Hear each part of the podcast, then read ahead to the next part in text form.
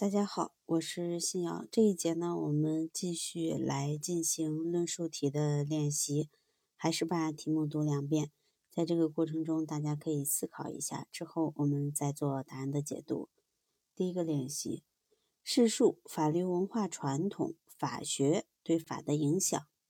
试述法律文化传统、法学对法的影响。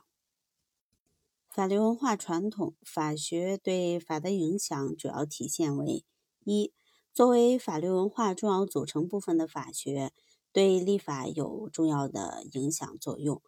法学的发展是以立法的存在和发展为前提条件的，同时，法学的发展又进而作用于立法。它可以向人们指明为什么要立法、如何立法，可以向人们提供历史的和现实的立法经验。没有法学的发展，立法活动就难以体现法律科学的成果。二、法律文化传统和法学还通过相互作用来影响法。先前的法律文化传统是后世法学的渊源，而后世法学又是在不断改变先前法律文化传统的过程中发展前进的，并在这一过程中给予法以重要的影响。三、法律文化传统和法学还直接影响司法。立法者无论怎样努力，也不可能用所立之法解决一切应当由法所解决的问题，总会有空白、漏洞。填补这些空白和漏洞的工作，不得不在相当大的程度上由司法者来承担。因此，许多国家的立法者允许司法者作为自己的助手，给予司法者裁量权，但司法者不能随心所欲的裁量，而是要根据法律文化传统和普遍接受的法律学说来处理问题，不能仅根据主观感情去裁量法律并无规定的案件。第二个练习。试述我国的法治建设和道德建设如何相互促进。试述我国的法治建设和道德建设如何相互促进。历史上，法和在社会中占主导地位的道德，都是统治者用来调整社会关系和社会秩序的重要社会规范。统治者常常并用法和道德两种手段。实现其统治目的。当代的法和道德之间也是相互作用、相互补充的关系，但内容却有所不同，主要表现在以下几个方面：一、道德是法的重要精神力量。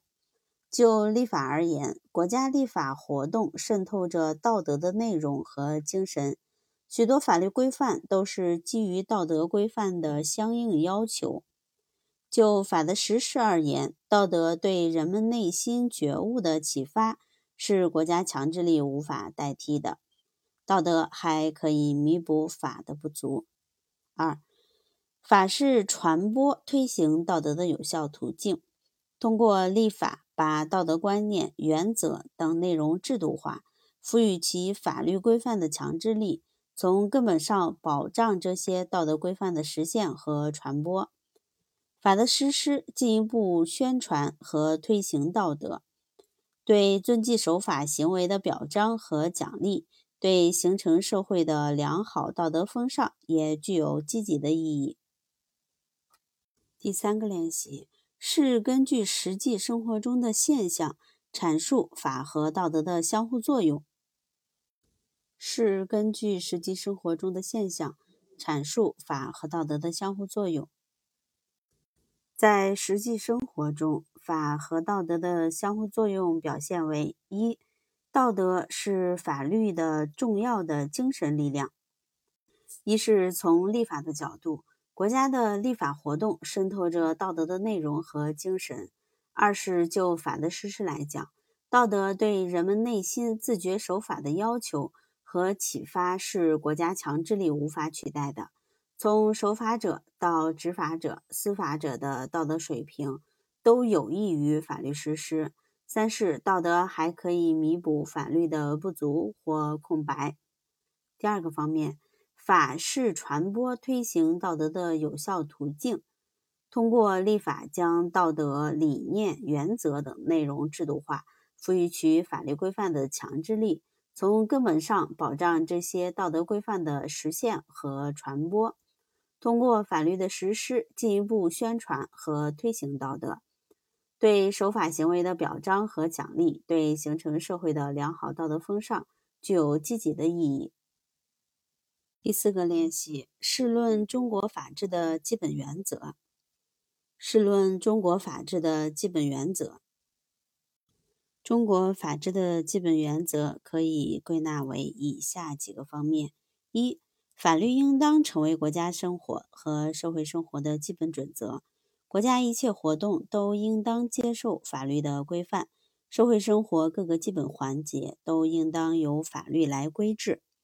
二、法律应该在整体上臻于良法之境，良法的标志包括法是人民意志和利益的体现，法能够对实际生活的需要给予适时的调整。